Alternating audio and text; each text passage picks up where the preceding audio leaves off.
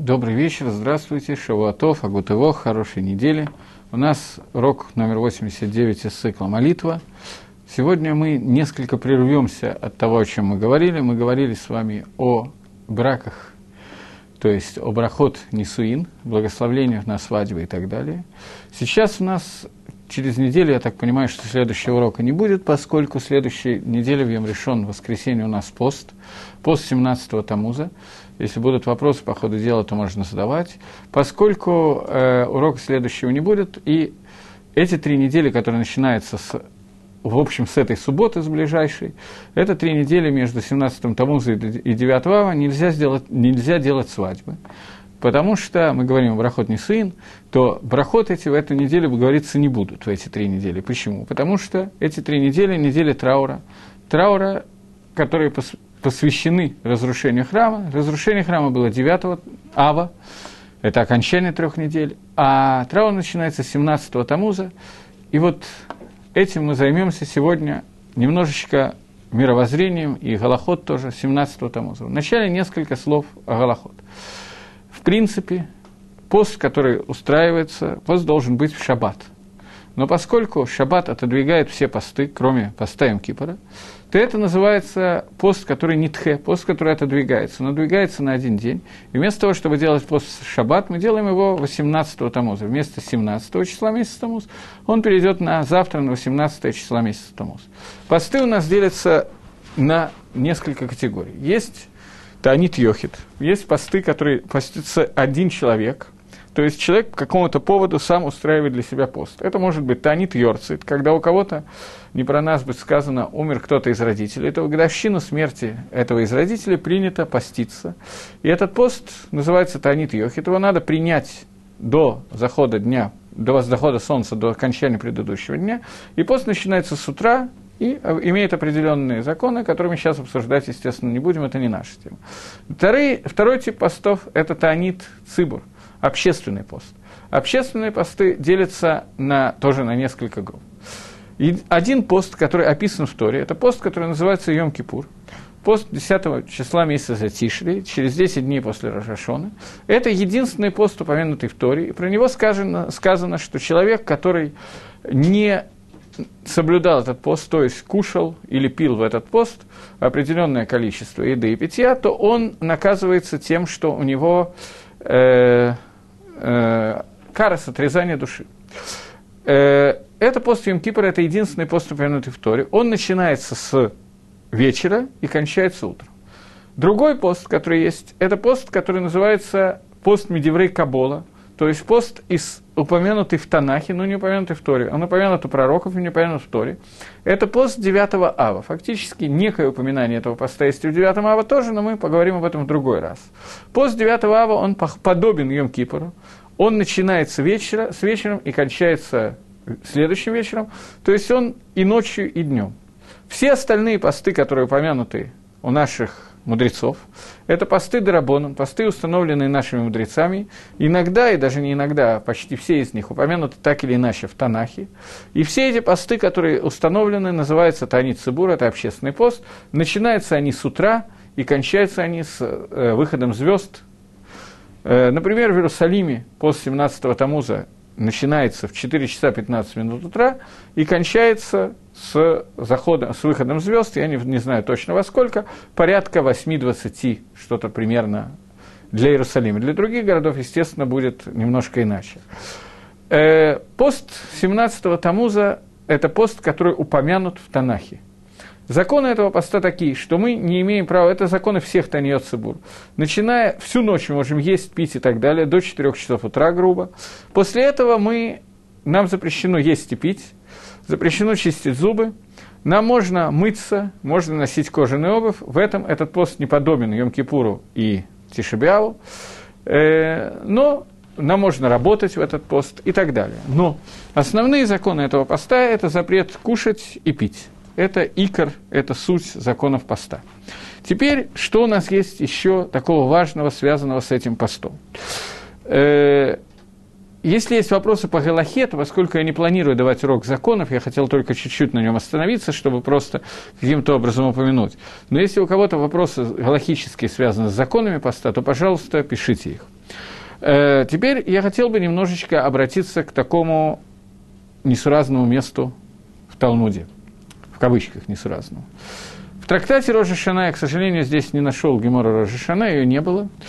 Поэтому я частично, у меня она где-то приведена, частично я могу процитировать. Нету смысла ее искать, ее здесь нету. В Геморе ראש השנה на 18-м дафе עמוד בית приводится Барайта от имени Раби Шимона. Говорит Раби Шимон. Раби Шимон – это тот самый Раби Шимон Бар Йохай, йорцайт которого происходит לג בעומר, который часто цитируется, поскольку с ним связана книга Зохар и так далее. Раби Шимон Бар Йохай говорит от имени Раби Акивы говорит, четыре вещи говорил דרש Раби Акива, давал Драшу Раби Акива, а я их не דורש так, как דורש он. Я, я на него חולק, я с ним спорю и говорю иначе. Одна вещь, которая нас интересует, это четвертый пост из постов, которые упомянуты нашими Хазаль. Это пост, который постятся, обратите внимание, как говорит Раби Акива, 9 числа месяца Тамус есть пост, который постятся, это четвертый пост, упомянутый нашими мудрецами. Поскольку в этот день, почему установлен этот пост, продолжает Раби Акива и говорит, потому что в этот день была пробита стена Иерушалаема, Гувкаа Гаир, была усилена осада Иерушалаема пробитой стеной. Как сказано, э, в четвертый месяц 9 числа месяца усилился голод э, в городе, и не было еды, э, хлеба для народа, и была пробита стена города. Это Гемора, которая приводится в трактате Рожа Шона. И Гемора приводит посук, не только сам Раби Акива, но Раби Акива приводит посук из Наха, из Нави, где Нави говорит о том, пророк говорит о том, пророк Иремьяу говорит о том, что 9 э, числа 4 месяца была осада города. Гемора продолжает, Раби Шимон продолжает и говорит, что на самом деле это было не 9 числа, а 17 числа месяца. То есть, так как мы делаем, мы делаем Таанит Цом 17 числа месяца Тамус. Но интересно здесь, и понятно, что это бросается в глаза, я специально это так подробно рассказывал, не смог зачитать, так рассказал, для того, чтобы обратить ваше внимание на то, что есть некая несуразица. В посуке написано, в предложении Танаха написано, Нави, пророк говорит о том, что это произошло 9 числа, а мы празднуем, я не знаю, как сказать, постимся 17 числа. Таким образом, происходит некое несоответствие того, что говорит пророк, тому, что делаем мы. Тосфос на этом месте, которого у меня нету, приводит Ирушалми, который говорит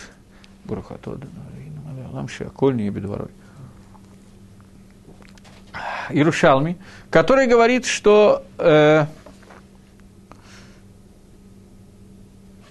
надо в словах Барайти, в словах Раби Акива, надо правильную версию поставить, что пост должен быть 17 Тамуза. И несмотря на то, что в посуке написано, что это произошло 9 числа Тамуза, это не важно, потому что килколь хишбанот гаюшам, что произошло, перепутали они с хешбоном. Те, кто жили в это время, они перепутали и неправильно хешбину, неправильно установили даты – и Гемора в Иерушалме спорит с нашей Геморой в словах Раби Акива. И имеется в виду, что какой пшат, какое объяснение Иерушалме, что из-за того, что у них были такие тердоты, из-за того, что у них были такие трудности, войны, боя и так далее, то из-за этого они перепутали неправильно хижбину, неправильно сделали расчет. А посук не хотел Нави, который говорил по сук Торе, он не хотел сказать иначе, чем то, что сказано, чем то, как они рассчитали. Он сказал в соответствии с их расчетом, а не в соответствии с тем расчетом, который был на самом деле, поскольку так понимали люди, поэтому он хотел обращаться к тем людям, которые жили в это время, в соответствии с тем, как они понимали, и назвал неправильную дату. На самом деле это очень непонятно Иерушалме. Очень непонятно Иерушалме. Пророк говорит неправильную дату на века – того времени, когда была разбита стена. Кроме этого, есть еще один вопрос, еще одна проблема, которая здесь тоже бросается в глаза, что сказано, что 17-го, 9 оставим сейчас на некоторое время эту проблему, мы к ней вернемся. Но какого-то из чисел месяца Тамус была пробита стена, по этому поводу мы устанавливаем пост. Потом, чего вдруг? Еще через три недели мы постимся по поводу того, что разрушен храм – Разбитая стена – это предшествие разрушения храма. Это начало очень тяжелой осады. Три недели боев, которые привели к разрушению храма. Действительно, в этом это, это действительно проблема. Но почему устраивать дополнительный пост? Постимся по поводу разрушения храма, постись 9 ава. Есть уже этот пост, он установлен отдельно. Зачем еще один пост? Это несколько вещей, две вещи, которые мы хотим сегодня с вами пообсуждать коллективно. И если у вас будут пока ответы на эти вопросы, то пишите. А я бы и на тайм тем временем оставлю на секунду, на некоторое время вернее, эти два вопроса и вернусь к другой геморе, которую я не посмотрел, есть здесь или нету, но процитируем его, ее по памяти. Гемора в трактате Танит, трактат, посвященный постам, Талмуд говорит о том, что 17-го Тамуза, так же, как и 9 Ава, Гемора начинает с того, что 9 Ава было пять несчастий, которые случились. После этого оставляет 9 Ава и говорит, 17-го Тамуза пять несчастий случились у народа Израиля. В связи с чем был установлен пост. Эти пять несчастий, они очень известны. Первое из них мы уже назвали. Это пробитая стена Иерусалима. Может быть, хронологически она последняя из несчастий. Остальные несчастья таковы – Э, те, кто хотят посмотреть, это 26-й дав в трактате Таанит Барайта, которая говорит на эту тему. Она говорит, что 17-го Тамуза был, были разбиты скрижали завета. 17-го Тамуза был, закончилось приношение Тамида, жертвы, постоянной жертвы, которая приносится в храме. Я потом отдельно на каждом из этих вещей остановлюсь, поэтому сейчас чуть короче. 17-го э, Тамуза была э, пробита стена – 17-го Тамуза Апостопус сжег Сефер Тору, и 17-го Тамуза был установлен целым статуя в Гейхале в храме. Это пять несчастий, которые произошли в эти, в эти дни. Теперь мы на них остановимся и будем их постепенно обсуждать. Я хочу только обратить ваше внимание на то, что, собственно, обратим на это внимание чуть позже. Вначале обсудим, обсудим все несчастья, которые произошли. Первое, которое перечислено в Барайте, это то, что 17-го Тамуза были разбиты скрижали Совета. Что значит разбиты скрижали завета? Когда евреи собрались у горы Синай для того, чтобы получать Тору, мы знаем, что в это время э, Всевышний предлагал Тору всем народам, и все народы отказывались принять Тору. Ам Исраэль сказал известную фразу «На асева нишма сделаем и услышим». И в тот момент, когда Амисраэль сказал эту фразу «сделаем и услышим», в этот момент они поднялись на новую ступень, на которой не были прежде. Мидраж говорит, Гемора говорит, что они поднялись на ту ступень, на которой были Адам и Хава, до того, как ели от дерева познания добра и зла. Мы на этих уроках уже упоминали это, но тем не менее это необходимо упомянуть еще один раз. Когда Адам и Хава были созданы, они были созданы на принципиально ином уровне, чем мы видим людей сегодня. Разница состояла в том, что Адам и Хава, они были отделены от Ецергары. Их дурное начало – находилось отдельно от них и никак не было с ними связано. Оно, оно, она, он обращался к Адаму и Хаве и говорил им от третьего лица, что давайте сделаем так-то и так-то, от второго лица, сделайте вы такое-то и такое-то. Так он приходил предложить какую-то авейру. После того, как Адам и Хава ели от дерева познания добра и зла, Мидраж говорит, что Зугма шель Нахаш ба аль Хавава и Тилба Зугма. Нахаш пришел к Хаве и вложил в нее Зугму, яд – яд, который называется Ецергорой.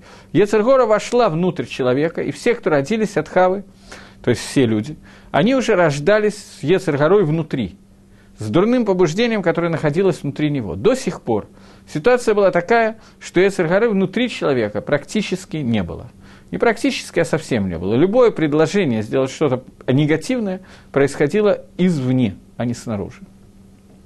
В тот момент, когда евреи собрались у горы Синай – и сказали свою известную фразу «На асева нишма, сделаем и услышим», то в этот момент изменился Мациют таким образом, что в одну секунду, в одно мгновение, я не знаю, сколько я говорю от себя тяну, но в это время Ецергара покинула людей, и они поднялись до уровня Адама Хава того уровня, что зугма Нахаша, та зугма, которая Нахаш етил лотох человека, эта зугма, этот яд, эта Ецергара, она оставила его, и мы снова стали слышать Ецергора со стороны, мы поднялись до такого уровня службы Всевышнего, что Ецергора фактически очень мало нам мешало. Мы, мы даже примерно не можем это представить.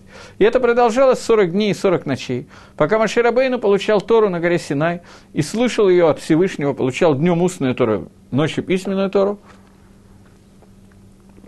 И на, в конце этих 40 дней Амисраэль сделали Эгель Загав, они сделали золотого тельца – и в ту секунду, когда был сделан золотой телец, Зугма Нахаша вошла обратно в человека, и человек вновь опустился практически до того же уровня, до который был до того, как они сказали на Асев Нишма, то есть Ецаргарас вновь объединилась с человеком. Маширабейну получает приказ. И Веомар Хашем Маше, сказал Всевышний Маше, Ред, спустись с горы. Говорит Раша, Ред Мигдулатха, спустись со своего величия, потому что согрешил тот народ, который вывел ты из Египта. Маширабейну спускается, видит золотого тельца и разбивает скрижали завета.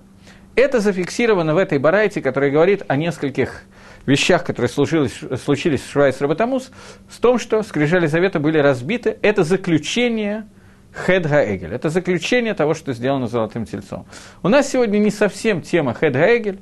Я только хочу сказать, нет, наверное, я тут даже этого не хочу сказать. Хед Гаэгель это была тяжелейшая авера, которая привлекла к разбиванию скрижали завета, но если ее разбирать более подробно, то окажется, что Авера была не настолько страшной, как нам кажется с первого взгляда. Но, тем не менее, Всевышний и Маше решили, что этой Аверы достаточно для того, чтобы Зугума Нахаша вновь вернулась к народу Израиля почти полностью, не полностью. Есть какие-то накудот, которые мы все-таки исправили во время дарования Торы. Но, тем не менее, сегодня у нас Ецергара работает так же, как работала, или почти так же, как работала раньше. Чтобы объяснить немного, я приведу какой-то пример. Пример такой – был человек по имени Раби Ханина бен Тардионус. Человек, который во время, сильно позже, чем разрушение первого храма, во время второго храма, конец второго храма, уже после разрушения, во время, когда римляне э, дали несколько гзерот, одна из гзерот, один из запретов Рима заключался в том, что нельзя преподавать Тору. Раби Ханина собирал вокруг себя кучу учеников и преподавал Тору этим ученикам. При этом он сделал одну вещь, которую Гемора говорит, что он сделал очень неверно – и результатом этого было то, что собрали суд римский и приговорили к наказанию его, его жену и его дочку. Его приговорили к тому, что его совернули в Сейфер Тору и сожгли. Чтобы он умирал помедленнее, клали вату, пропитанную водой, ему на сердце, на рот, для того, чтобы подольше он умирал, чтобы дольше мучился. Его жену тоже наказали, казнили. Его дочку отдали в Бейтзнут, в дом, публичный дом – и Гемора задает вопрос, за что был наказан Раби Ханина, за что была наказана жена и за что была наказана дочка. Это Гемора в трактате Авойда Зойра, 18 дав. Гемора говорит о том, за что каждый из них был наказан, и разбирает это довольно подробно. Я сейчас не буду останавливаться на том, за что был наказан Раби Ханина и его жена, но за что была наказана дочка? То есть римляне их наказывали за то, что их папа преподавал, ее папа преподавал Тору. Но понятно, что Всевышний, благословен будет он, он наказывал за какую-то авейру, которая произошла. И в каждом из трех случаев Гемора ищет ту авейру, которая была сделана этим человеком. Меня сейчас интересует, как объясняет Гемора, и на эту Гемора есть объяснение Масилат Ишарим в книге Рамхаля, по поводу того, что именно сделала эта бедная девочка, которая была отдана в Бейдзнут. Гемора говорит, что она была наказана за такую историю. Она была невероятно цнуа, невероятно скромна. И ходила очень скромно. Я, честно говоря, поскольку я не очень носил юбки, я не очень знаю, как надо правильно технику безопасности при хождении в юбках, но нужен, она делала очень короткие шаги для того, чтобы ноги ее не вылазили из-под юбки и не были видны для того, чтобы это было ютер цаной. И, может быть, еще походка какая-то более цнуа, не знаю точно, более скромная. Это мне трудно сказать. И однажды она услышала, как римские вельможи, или римлянки, может быть, даже, разговаривают о том, что как, как красиво, как скромны шаги этой девушки. Насколько она правильно себя ведет. И она решила, что надо ходить еще более скромно. И из-за этого стала ходить еще более скромно. Таким образом, в ее мицу, которая была сделана Лашем Шамай, в Эйбе Небес, скромности, она внесла некоторый бгам, некоторый изъян. За это она была наказана не более, не менее, как тем, что она была отдана в Бейтзнут, в публичный дом, насильно. Естественно, насильно можно было не вставлять эту фразу. Жена Раби Мейера попросила Раби Мейера спасти ее. Раби Мейер сказал, что он постар... а, э, жена Раби Мейера была сестра этой девочки. Берулья, жена Раби Мейера, попросила Раби Мейера спасти ее. Раби Мейер поехал туда и сказал, что если она Тагара, если с ней не было сделано Авейры, то он сможет ее спасти. Если нет, то нет. Я не буду рассказывать, я думал рассказать, не буду рассказывать. Рабимир удалось спасти ее до того, как с ней что-то приключилось в этом доме. Но вы прекрасно понимаете, те, кто меня слушает, что для такой девочки, для такой скромной еврейской девушки, дочки Раби Ханины, это было наказание ужасное совершенно. И Масилат Ишрим останавливается на этом и пишет о том, что любая митсва, которую делает человек, она должна быть сделана с каваной, агавад Хашем, любви ко Всевышнему, и сделана для того, чтобы исполнить волю Творца. В тот момент, когда в эту митсву, кроме каваны лишма, каваны лишем шамаем, кроме каваны во имя небес, вкладывается, попадает еще одна кавана, кавана ло лишма, она с, э, сталкивается, не сталкивается, соединяется с каваной лишма. И у человека во время делания митсвы появляются две каваны. Каваны ради митсвы и каваны еще ради чего-то, например, ради того, чтобы мне хорошо сказали, какой я цадик, какой я праведный. Или из-за того, что я благодаря этому еще немножко заработаю. И так далее, и так далее. То в этот момент, когда сливаются сразу две каваны, то, говорит Месилат Ишарим, у меня нету здесь Месилат Ишарим, если бы была, я не знаю точно, найду ли я сразу это место, поэтому я не буду ее искать, то говорит Масилат Ишарим, что в этот момент Эйн по митсва лишма, нету здесь заповеди лишма, и человек ломи кабель, человек не получает награду за митсву лишма, за митсву во имя небес он не получает награду. Дальше я попытаюсь процитировать по памяти. Но поскольку Акодыш Барагу ломи капех схар коля брия, но поскольку Всевышний не замораживает награду любому созданию, то поэтому схар митсва шило лишма он получает. Схар награда за митсву шило лишма он получает. За митсву, которая сделана не ради митсвы, а ради чего-то такого вот. Ради гордости, ради удовольствия, ради зарплаты, ради того, что меня похвалили, ну, понятно. Думаю, что что такое лолишма, мы все знаем хорошо. Что такое не во имя митсвы, мы знаем. Что такое во имя митсвы, мы знаем хуже. Так вот, Ой, так вот, э, Барагу не замораживает награду любого человека для получения награды. Поэтому какая-то награда, тем не менее, есть. Откуда взята эта фраза, что Всевышний не замораживает награду? Ломи капех скар колябри. Фраза эта сказана, взята из Мидраша, который говорит, собственно, из Гемора, которая говорит о том, что э, когда евреи выходили из Египта, то собаки египетские не лаяли на евреев, и за это Всевышний дал им награду, поскольку Всевышний не, за, не отнимает награды.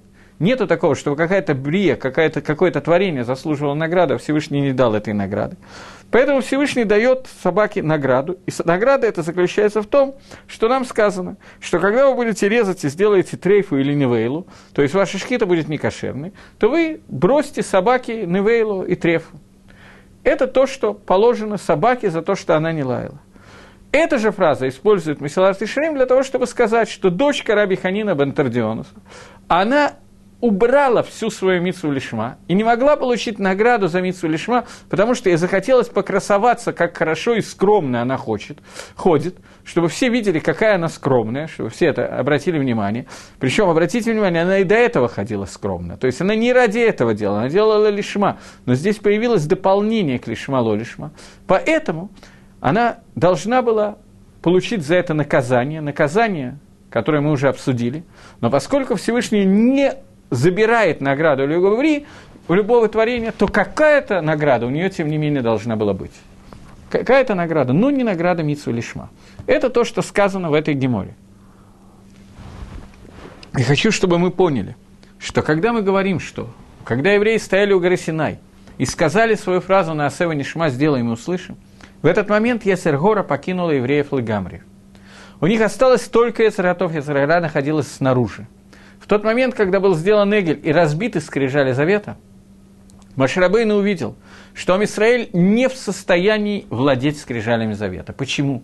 Скрижали завета – это то, что соединяет нас с Творцом посредством Торы и Мицвод, которые находятся внутри скрижали. Это и есть скрижали, Тора и Мицвос. Исполнение наших Мицвод и изучение Торы, которые были в первых скрижалях, это изучение Торы и исполнение Мицвов лишма гамур, во имя Всевышнего полностью.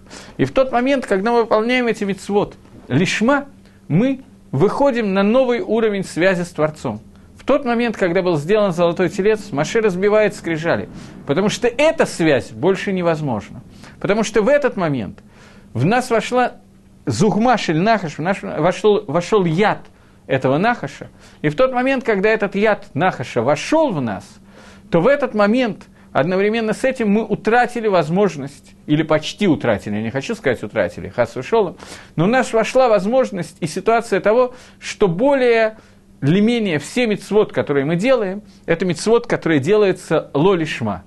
Награда, о которой я говорил, которую получила дочка Рабиханина Вантардионса, это награда Валам Аба. Это награда в будущем мире. Она будет – но не такая, которая должна была быть, если бы она сделала митсу лишма. Награда за заповедь в нашем мире отсутствует. Поэтому это не спасение, которое было Раби Мейера. Спасение нужно было, потому что наказание, которое она должна была получить, это не наказание того, что она должна была быть изнасилована многократно и так далее. Наказание – это ужас того, что она была туда сдана. Этого было достаточно. Поэтому больше наказывать ее не надо было. Но награду полную она, тем не менее, не получит. Это сказано в Геморе и фактически Месилат Ишарим. Нарава Айом, если задуматься, то это страшные вещи. Вот такая мелкая накуда, которая портит кавану лишма, может изменить полностью ситуацию, и вместо того, чтобы получить награду будущего мира цельной, мы получим награду будущего мира ту кость, которую кидают собаки, ту невейлу, которую дают собаки. Потому что Акодыш Брагу любой брии дает награду за любой хороший поступок, так и мы получим. Понятно, что, тем не менее, это будет не кость, которая дается собаке, потому что для собаки кость награда, для нас нет. Это будет что-то другое, это будет какой-то Аламаба. Но не тот Аламаба, который совсем не тот, который мы могли бы получить, если бы сделали Митсу Гамрил полностью лишма. Произошло это, шорош этого – это разбиение скрижали завета, который сделал Маширабейну, поскольку он увидел, что Тора и Митсвас не могут соединить нас с Творцом так, как это планировалось. Потому что в нас вошла Эцергара. В любом соединении уже будет бгам. И исправить этот бгам, исправить этот изъян, это нужно новая авойда, о которой нам сейчас мы не можем обсуждать ее. Просто по времени и по месту. Окей. Это первое, то, что произошло со скрижалями. Давайте еще остановлюсь на этом, потому что я, может быть, слишком сильно это сказал, и, сказав слишком сильно, может быть, как бы упустил одну вещь. Э, в конце Гемора Макот, мне казалось, что здесь есть Гемора Макот, горизонтально лежала, я точно не помню, если можно было бы ее мне дать, то в конце Гемора Макот есть Мишна. Последняя Мишна, которая, собственно, известна всем. Раби Ханания, э, если нету, то нету. Раби Ханания бен Кнай Амар – хотел Всевышний увеличить нам э, награду, поэтому дал нам много Тору и Митсвас для того, чтобы увеличить нам награду за Тору и Митсвас. И говорит Гемора, что из-за из того, что Всевышний хочет дать да, большую награду, поэтому нам дано очень много митцвот, которые есть в Торе.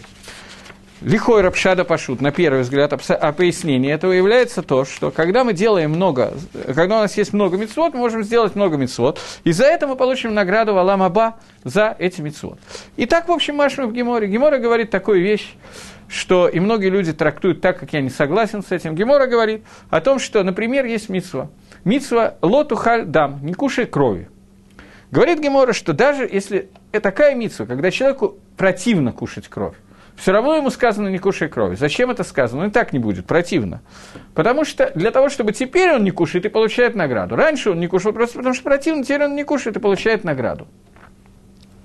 Я нигде этого не прочитал, но для меня это барурки шемиш бацарай, для меня это очевидная вещь что когда идет речь, что вот сейчас мы с вами, я здесь сижу, даю урок, а вы слушаете урок. Мне кажется, что в ту секунду, когда мы коллективно изучаем Тору, мы не получаем награду за то, что мы не кушаем кровь. Так же, как мне кажется, что сейчас, во время нашего диалога, мы не получаем награду за то, что мы сейчас не кушаем посольных, некошерных жертвоприношений. Потому что так случилось, что их у нас нету. О чем идет речь? Речь идет о том, что человеку предлагается кровь, Ему противно от одного вида этой крови, но он говорит, я не буду, или думает, я не буду пить кровь, потому что это нельзя. Если бы было можно, я бы тоже не пил, потому что противно, но кроме всего прочего нельзя, поэтому я пить не буду. В этом случае есть возможность нарушить, он не нарушает, он получает награду. Но в той ситуации, когда у него технически нет возможности что-то нарушить, например, сегодня, когда нет храма, у нас нет возможности нарушить много-много заповедей, связанных с храмом, я не думаю, что мы получаем награду за то, что мы эти заповеди не нарушаем. Не об этом идет речь в Мишне. Речь идет о том, что у меня есть возможность, я это не делаю, несмотря на то, что я бы в принципе не хотел делать. Тем не менее, я получаю на это награду. Но Рамбам учит эту Мишну очень интересным способом. Я попросил Гемора именно для того, чтобы зачитать вам Рамбова. Пишет Рамбам, «Микарейка умуна» – это является кор из корней нашей веры в Торе, что когда придет человек, какая-то митсва из 613 заповедей, кирауй, как это следует – и как это нужно делать?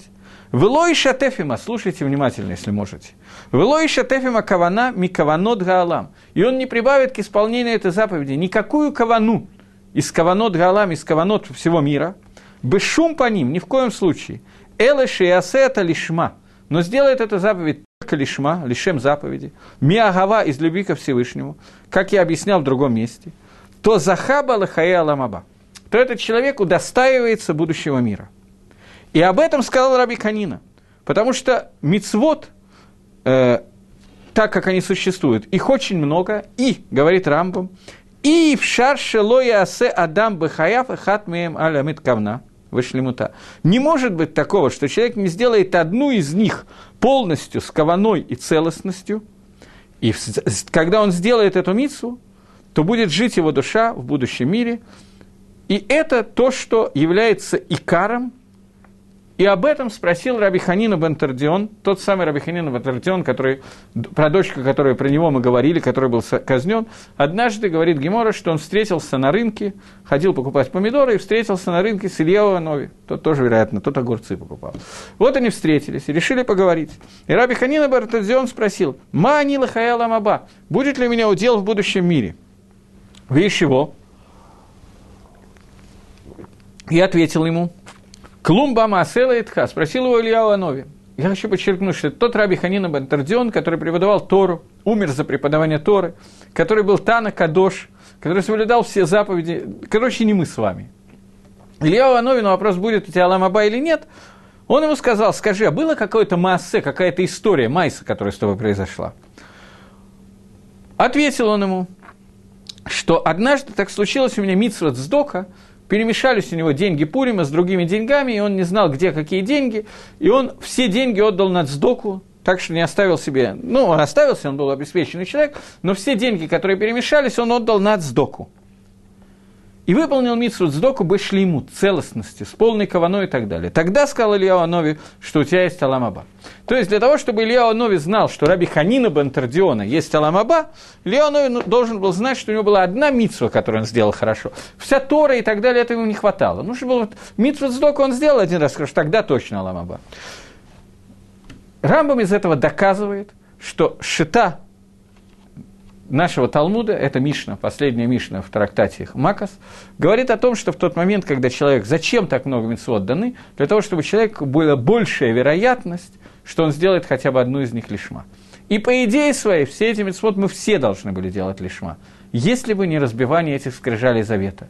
И сегодня, я не хочу сказать, что Рамбом не прав, Халила, Рамбом прав, я очень надеюсь, что нам будет легко найти хоть одну митцву лишма, которую мы делаем, но если меня сейчас Илья Нови спросил, тот вопрос, который спросил Абиханина Бантардиона, было ли у тебя какая-то митсва лишма, которая это сделал, я думаю, что мне было бы тяжеловато ответить на этот вопрос, так как ответил Раби Ханина Бентардион. Желаю, чтобы вам не было так тяжело. Сейчас появился какой-то длинный вопрос. А, секунду. Да?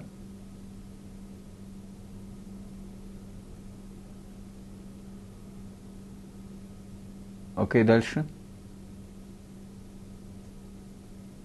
Дальше, дальше, дальше.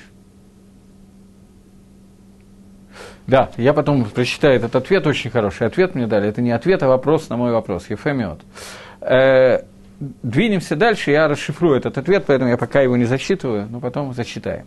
Э, двинемся дальше. Так вот, э, это первое несчастье, которое произошло, несчастье, которое произошло в 17-го Тамуза. Второе несчастье, которое произошло это что нам там было? Бетель Корбан Тамид. Э, закончили приносить жертвоприношение Тамида. До сих пор жертвоприношение Тамида.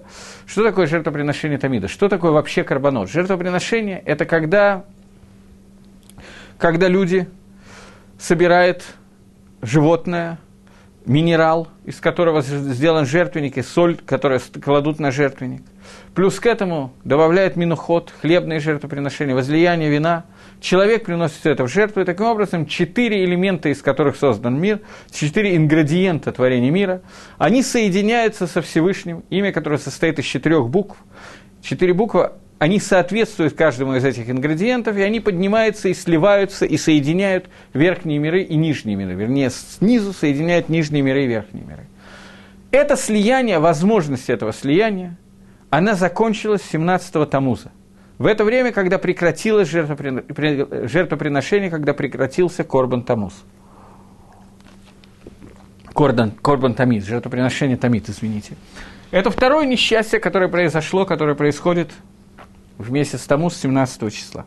Третье из них – это Сарафа Пастопус это Тойра. Тойра, которая Га Тойра. Про нее написано Га Тойра. Это написано в Мишне. И Гемора начинает выяснять, что за Тору сжег Апостопус. Дело в том, что за, на протяжении истории нашего народа, к сожалению, было довольно большое количество сифрей Тора, которые были сожжены. Мы, скажем так, не очень переживаем по этому поводу, не ощущаем этой проблемы – я знаю, что когда пришли к э, Брискерову для того, чтобы узнать, что делать в каком-то еврейском месте, где в синагоге была сожжена Сафертора, поститься, давать сдоку, как надо правильно себя вести в этом случае, то Брискеров не смог сразу ответить на вопрос. Он, Италем, он потерял, созна... Э, Италев, он потерял сознание. Он просто был не в состоянии услышать, что Сейфертора была, была сожжена, и поэтому Италев – мы сегодня не очень переживаем по этому поводу, но когда Гемора пишет, что была сожжена Га-Тара, то имеется в виду Тара, которая находилась в храме, в, прямо в Бейт-Мигдаше. И в тот момент, когда в Бейт-Мигдаше была сожжена Тора, то это, то это привело это привело к тому, что э, это привело к тому, что мы нашли еще одну причину для того, чтобы установить пост в это время. Теперь двинемся дальше немножко. На тему сожжения Торы, э, которая была, есть махлок из двух шитот. Почему сказано «гатара»? Почему сказано именно это Тора? Одна шита говорит, что там написано «гатара Тора шеба азара». Тора азара. Азара есть два перевода. Один перевод Тора, который написал Эзра Асойфер, пророк Эзра, который отстраивал второй храм. И второе – это Тора, которая находилась в Азара, то есть в помещении храма. В 1984 году в городе Ленинграде я слышал у себя на кухне, на улице Карбышева, что, по второму мнению, это была та Сейфер Тора, которую писал Маширабейну на горе Синай, что именно она была совершена. Я не точно помню, от кого я это слышал, я не нашел этого мидраша, поэтому я его рассказываю, потому что я его слышал, но не уверен, что это так, совсем не уверен, что это так. Но в любом случае, это была Сейфер Тора, которая находилась в Азаре, Сейфер, которая написана, допустим, Эзрой, такое мнение вода есть в Геморе, Эзра Асофер, который написал, и который являлся эталоном для всех Сифрей Тора, которые списывались с нее. Очень принято говорить, когда привлекают людей к Чуве, то принято говорить о том, что за многие века, когда разные общины не общались друг с другом, Сейфер Тора у них остались идентичны. И вы можете проверить, они полностью совпадают. Это неверно. Так принято говорить, но это неправда. Раши, у нас прямо Раши в нашей Хумаше, комментирует букву Вав, которой нету в тексте Хумаша, у нас нету в наших ספרי תורה. Есть еще несколько различий, и Рамо в Симане קוף מם בית, в אורח חיים, Рамо, на Шульхан Орах пишет, что все наши ספר Торы – בספק кошерности, очень сильный ספק кошерности, בפשטות не кошерный, потому что мы точно не знаем, где стоит определенный артикль, а где нет, и где надо писать букву «вав», где нет. Произошло это из-за сожжения вот этой сейфертора, которая была в Гейхале, и поскольку эта сейфертора была сожжена, то теперь мы точно не знаем, э, как нам правильно писать различные вещи, и это еще одна причина для установления поста именно в этот день. И последняя, предпоследняя причина – это то, что в этот день был установлен, установлен идол в храме.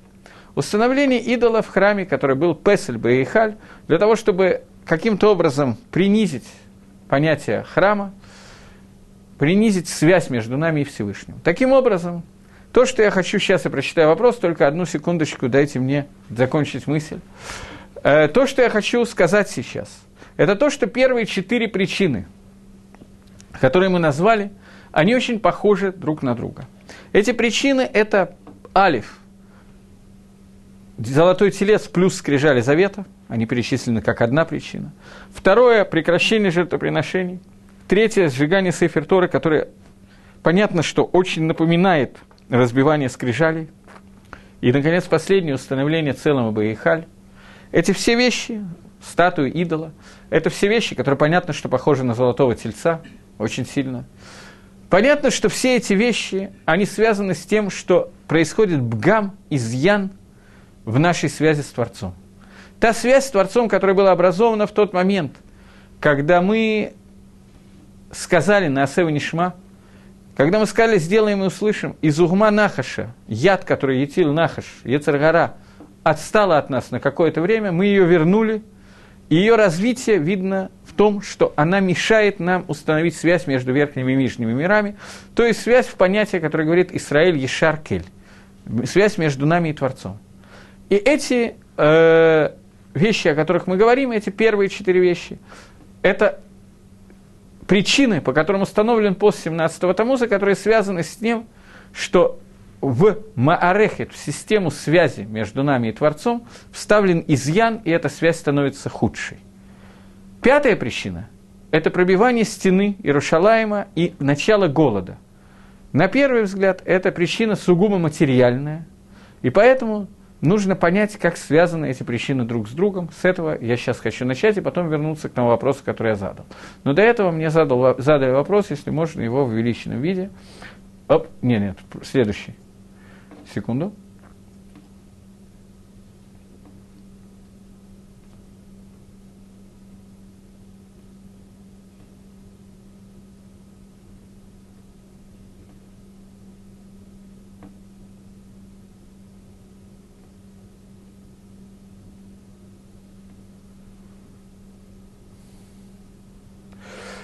Вопрос, который действительно не имеет отношения к теме, я даже не очень понимаю, какое отношение имеет к Мисалат Ишарим, который я упомянул.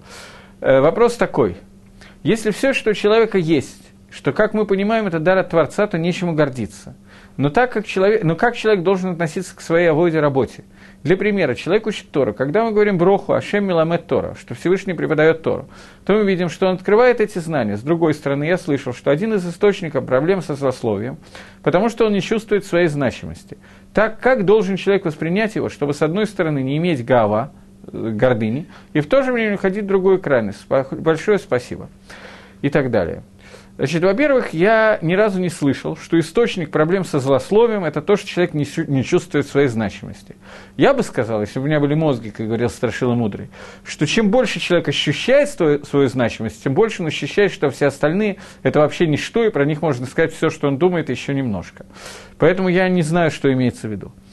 Вода, что человек, голова человека должна быть сведена к минимуму, совсем к минимуму гордыня человека должна быть. В Мишне, в трактате Перкеавод сказано, что если ты учил много Тора, то не такзик тавала от смеха, потому что для этого ты создан. И одно из объяснений, что когда ты учишь много Тора, то не думай, что ты такой большой Талмитхохом, и вот какой умный. Для этого ты создан. Нет, ты для этого создан. Поэтому не надо думать, какой ты умный. Тора принадлежит Всевышнему, и он тебя обучил Торе, а ты никто и звать никем. И, в принципе, Гаава – это единственная меда, которая должна быть сведена к минимуму, совсем к минимуму. У очень большого Талмитхохама, который должен руководить поколением, отвечать на вопросы, для того, чтобы его слышали, для этого нужно, чтобы его уважали, потому что иначе его не будут воспринимать.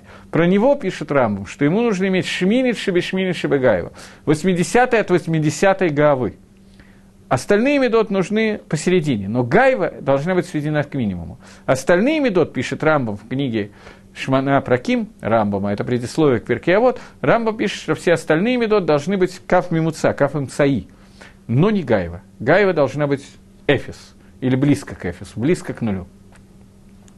Вот. И мне уже никак не кажется, что Гайва – это источник злословия, но надо видеть, что было написано, поэтому мне трудно более подробно ответить.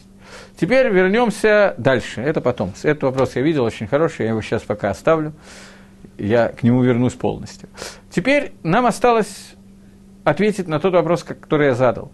После того, как мы увидели, что первые четыре причины поста 17-го Тамуза, они сугубо духовные, которые связаны с тем, что в этот день вошел какой-то бгам, какой-то изъян в отношения между Амисраэлем и народом Израиля, между верхними и нижними мирами. Этот бгам вошел на уровне Авойды Зойры, на уровне сожжения Торы, на уровне э, э, разбивания скрижали завета. Это примерно все одно и то же. Последняя из причин, то есть первые две и вторые две, они идентичны. Разбивание скрижали завета, сожжение Торы. Золотой телец, целем Бегейхаль Прекращение жертвоприношений объединяет эти две причины. То, что снизу мы стремимся ко Всевышнему, оно от нас уходит. Пятая причина, на первый взгляд, не имеет никакого отношения. Хайм мне прислал ответ на, на первый вопрос, который включает в себя то, что я хочу сказать сейчас. Ответ абсолютно правильный. Я знаю, где-то слышал такой подход к вашему вопросу. Это именно то, что я хотел сейчас сказать. Я знаю, где вы его слышали. Так вот, ответ на этот вопрос такой, что когда разбивается стена Иерушалаема, то здесь э, происходит интересная вещь. В Мишне Келем – приводится такая мишна, что есть 10 маалот, 10 ступеней, которые есть быгдуша, 10 ступеней в святости. Эриц Исроэль, она более свята, чем другие места, чем за граница. И видно это в том, что из, только из нее можно приносить определенные хлебные жертвоприношения, например, Бекурим или Омер. Города в Эрицисройль, окруженные стенами, они более святые, и мы видим это в том, что из них надо выгнать Мицойра, человеку, у которого есть язва проказы.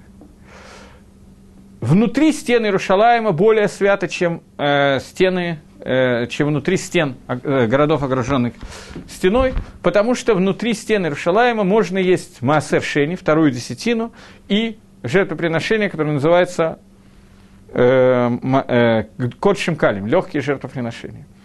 Следующее, הר הבית еще более свято, עזרה еще более и так далее, и так далее. Дальше нам не нужно сейчас, поэтому не буду входить в эти несколько משניות, которые приведены в трактате Келим в первом перике. Начиная с шестой мишны и дальше. Так вот, э, здесь написано, что Иерушалаем, он более свят, чем другие части Эрицисройль, потому что в нем можно же, есть жертвоприношение и масрот. В тот момент, когда стена Иерушалаема пробивается – есть пролом в стене, в этот момент святость Иерушалаема уходит. В этот момент нам нельзя есть внутри Иерушалаема маасрот и нельзя есть карбонот. Карбонот и маасрот – это галахическая часть того, о чем я говорю. Она помогает нам понять Зашкофу, мировоззрение. Гемора в трактате Кедушин говорит, что 10 мер красоты спущены Иерушалаему, э, спущены в мир. 9 из них досталось Иерушалаему, одна всему остальному миру. Речь не идет о красоте скульптур зданий зодчего России и так далее, итальянских зодчим. Не об этом идет речь. Речь идет о том, что в Иерушалайме пребывала Шехина. В тот момент, когда стена храма была разрушена, не храма, города была разрушена, то Иерушалаем прекратил быть Иерушалаемом. Речь идет о духовной красоте, которая исчезла из этого города. Иерушалаем, Иракодыш, превратился в кусочек Эрицесроиля. Эрицесроиль он остался, но Иерушалаем он не остался. И это то, что происходит с 17-го Тамуза. К душе, о которой идет речь, это дополнительное соединение, дополнительное отделение от материального мира в сторону Всевышнего. Сама Ида Иерушалаима является Кадош. Мы едим Бамацам Кадош. Храм, место, где сегодня за стеной плача, это место, про которое сказано «Кимицион тесет тарау два Рашем Иерушалаем». Из Сиона выйдет Тора, а Слово Всевышнего выйдет из Иерушалаема. И вот об этом Двар Ашем Иерушалаем – это место, где находит, находился Мизбех жертвенник, место, где находились скрижали завета и так далее. Когда был создан Дам решен, Мидраш говорит, что с четырех концов земли Всевышний соз... взял прах и из него сделал тело Адама. Маарехат, система носа и рта, Всевышний сделал из места, где стоял Мизбех и Арон Кодыш, где стояли э, скрижали завета и жертвенник. Жертвенник – это то место, на котором воскурялись жертвоприношения, для того, чтобы рех, запах этих приношений возносился ко Всевышнему, и это называется ахилад мизбех, едой мизбеха, как бы едой Всевышнего, кибо ехоль, как будто бы. Понятно, что Всевышний не кушает, но так это называется. И второе, что происходит из этого места, это Кимицион ТЦ Тара, с Иона вышла Тора, у Двар Хашем Иерушалаем. Слово Всевышнего идет из Иерушалаема. Всевышний разговаривал с Маширабейну из ящика, где хранились скрижали завета, из Арон Кодыша. Оттуда выходил Двар Хашем, Дибур. Рот, он обладает у человека двумя функциями – едой и разговором. Еще дыханием, дыхание сейчас оставим в покое. Таким образом, эти функции – это место храма, место Бейдамигдаша. Дибур – навиют, пророчество существовало только до того времени, только в то время, когда существовал храм. После разрушения храма пророчество исчезает. Не сразу и не полностью, но исчезает. В тот момент, когда была проломлена стена Иерушалаема 17 числа месяца Тамус, в этот момент остались только те пророки, которые уже пророчествовали до сих пор. Пророков новых с тех пор не возникало. Пророчество не могло возникнуть, если нету дебур Мирушалаем. Разговоры, речи Всевышнего из Иерушалаема. Это Коах Навиют, который был в это время.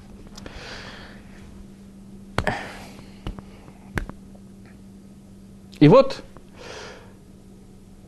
Ирмияу Нави, то давайте немножко раньше. Хайм дал ответ на мой вопрос и дал ответ абсолютно верный.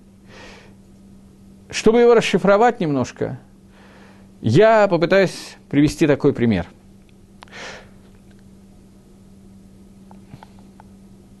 Сейчас, дайте мне подумать одну секунду, как мне это лучше сделать.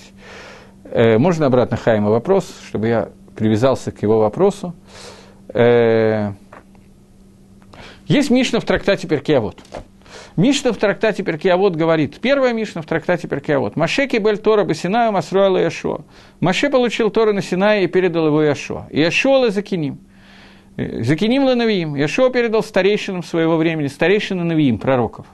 Гем масруала аншейк неса дагдала. Они передали эту Тору аншейк неса дагдала. Аншейк неса дагдала – это наполовину навиим, наполовину мудрецы – там еще присутствовали те самые Навиим, которые жили во время, когда была разломлена стена. Они находились в это время. Но они передали Тору. Разница между Торой Хахамим и Торой Навиим, она огромна. Тора Навиим – это Тора, которая, когда у человека есть какой-то вопрос, он получает от Нави прямо ответ на свой вопрос. Это Тора Шибихтав, Тора Маширабейну. Тора Хахамим – это Тора, когда Навиют, он может существовать. Но что такое, что объясняет Навиют, должны были ответить на это Хахамим. Теперь я читаю ответ Хайма. Где-то слышал такой подход к вашему вопросу. Пророки после разрушения стены перестали появляться. И теперь мудрецы должны подтверждать истинность пророчеств, которые были сказаны после разрушения.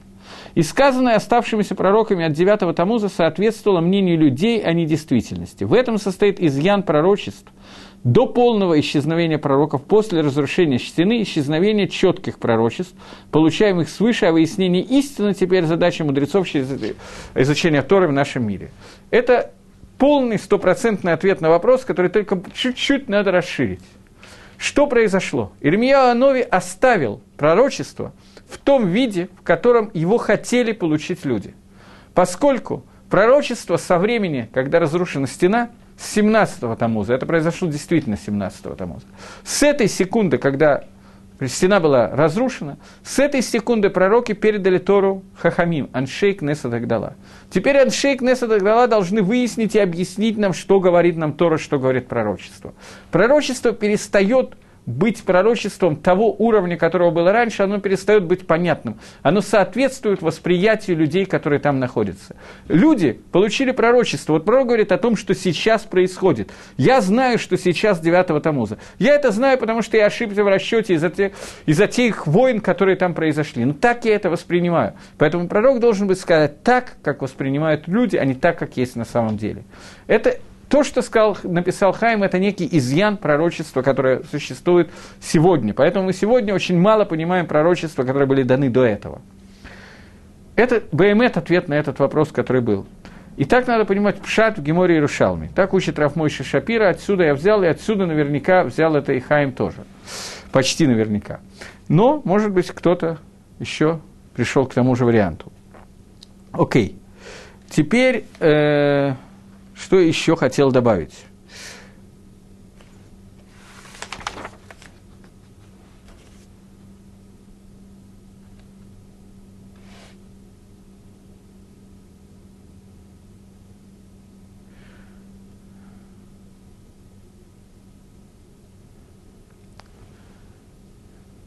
Еще несколько накидот, но я даже не знаю, насколько мы должны в них сейчас входить. Таким образом, я ответил, в общем, на тот вопрос, который я ответил самого, хотел ответить с самого начала. И сейчас у нас э, в общем, то, что я хотел сказано про 17-го Тамуза. Теперь я хочу сказать еще несколько слов между 17-м Тамузом и Тишебиавом. У нас дни, которые являются дни три недели, которые являются днями траура. Днями траура, посвященную разрушению храма. Мы уже увидели, что 17-го Тамуза – это отдельный день. Это не только предыстория к 9 аву.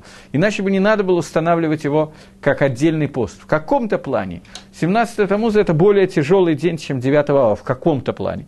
9 ава – это Макаба потише, но икор 17 Тамуза, суть 17 Тамуза, что мы на разных уровнях потеряли духовную связь со Всевышним. С Торой, с, поэтому Тора была совершена со скрижалями и так далее. Вторые скрижали, которые были даны нам, были даны в Йом Кипр, после того, как Амисраэль сделал шуву, и Маширабейну молился и просил о том, чтобы эта шува была принята. И она была принята. И Тора снова была дана Израилю. Но это дарование Торы было уже не таким цельным, как во время Шивота. Поэтому изъян, который вошел 17-го Тамуза, он остался. Поэтому вторые скрижали, они являлись намного меньшего уровня, чем первые скрижали. Эти скрижали были сделаны Маше, а не Всевышним. Несмотря на то, что надпись на них делал Творец, но сами скрижали сделаны Маше. Поэтому ворон Кодыши с тех пор лежат и вторые скрижали, и обломки от первых скрижалей конечный результат всего тикуна, всего исправления этого мира должен привести к тому, что первые скрижали будут восстановлены. И в тот момент, когда они будут восстановлены, мы снова выйдем на уровень, как было с Адамом до того, как он ел от дерева познания, и как было с евреями, когда они сказали на Асева Нишма, когда они сказали «сделаем и услышим». Но сегодня, на первый взгляд, нам до этого очень далеко – Поэтому, когда мы постимся 17-го Тамуза, то нужно увидеть одну вещь. Во-первых, все, о чем я говорил, хорошо думать, когда мы молимся 17-го Тамуза, слихот. И если вы будете внимательно читать слихот, то в слихот обо всем этом так или иначе упомянуто. Но кроме этого, 17-го Тамуза – это день, когда мы должны увидеть вот то, что мы потеряли вот эту связь со Всевышним в тот момент, когда была дана, Хайм снова что-то написал, э, в тот момент, когда была дана э, мы потеряли ту связь, когда были разбиты скрижали и так далее. Дальше. Дальше, дальше, дальше, дальше. Э, я, во всяком случае, это читал у Рафмойши Шапира. Э, слышал ли я этот рок, я не знаю, но я его читал от имени Рафмойши Шапира. Обычно это, такие вещи, это очень соответствует ему, поэтому я почти уверен, что вы тоже от его имени слышали. Я не всегда говорю, от чего имени я это говорю. Думаю, что другие лекторы тоже не всегда это говорят, просто по той причине, что не всегда люди знают этих людей, поэтому нет смысла говорить, от чего имени я говорю, и это будет очень удлинять историю рассказа. Но, в принципе, есть такая галаха, что тот, который говорит слова Торы от имени того, кто его сказал, он приводит геулу спасения в этот мир. Поэтому это правильно говорить. Я сказал, но только потому, что я увидел, что есть кто-то, кто, для кого это может быть навкамина, разница. Это очень интересный Магалах, который открывает много, многое открывает в этом вопросе. Поэтому, когда мы будем поститься 17-го Тамуза, я хочу вас призвать, обратиться с вам с пожеланием. Давайте помнить о том, что это день, который является не днем голодовки, не днем диеты, а постом. Сейчас очень принято говорить я это слышал от имени Любавического рэби, от имени еще разных людей, что в нашем поколении люди не постятся, а голодают, поэтому не нужно так очень сильно перенапрягаться с постом. Поголодать надо, потому что Хахомим установили пост, но не больше. С каждым годом мне все меньше и меньше нравится эта идея. В тот момент, когда мы думаем о том, чему посвящен пост, когда мы переживаем по поводу того, что разбиты скрижали и так далее, когда мы понимаем, что мы утратили в этот момент, то мы превращаем нашу голодовку в пост – Сама по себе голодовка тоже не повредит, потому что тот цар, то мучение, которое мы испытываем от того, что мы не едим, не пьем и так далее, нам жарко, плохо и хочется поскорее покушать, понятно, что это само по себе тоже дает свои плоды. Но если мы еще это делаем, так или иначе, лишем шамаем, лишма, во имя небес, как мы говорили, то тем самым мы как бы помогаем, особенно 17-го Тамуза, тому, что произошло в этот день.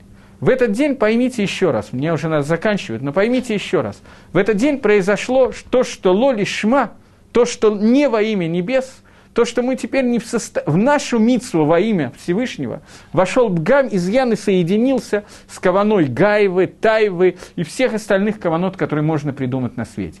Тот момент, когда мы попытаемся посвятить этот пост тому, что мы переживаем по поводу того, что наша связь с Творцом нарушилась, и в нас вошла вот эта вот зугмашель нахаш, вот это вот вред, который принес нам змей, и то, что мы сделали золотого тельца, и то, что разбили скрижали, и то, что и так далее, и так далее – то в этот момент мы действительно сможем на каком-то уровне восстановить и внести в себя и в этот пост на куду лишем шамаем во имя небес, Тагавад Гашем, страх и любовь ко Всевышнему и нежелание разъединиться с ним.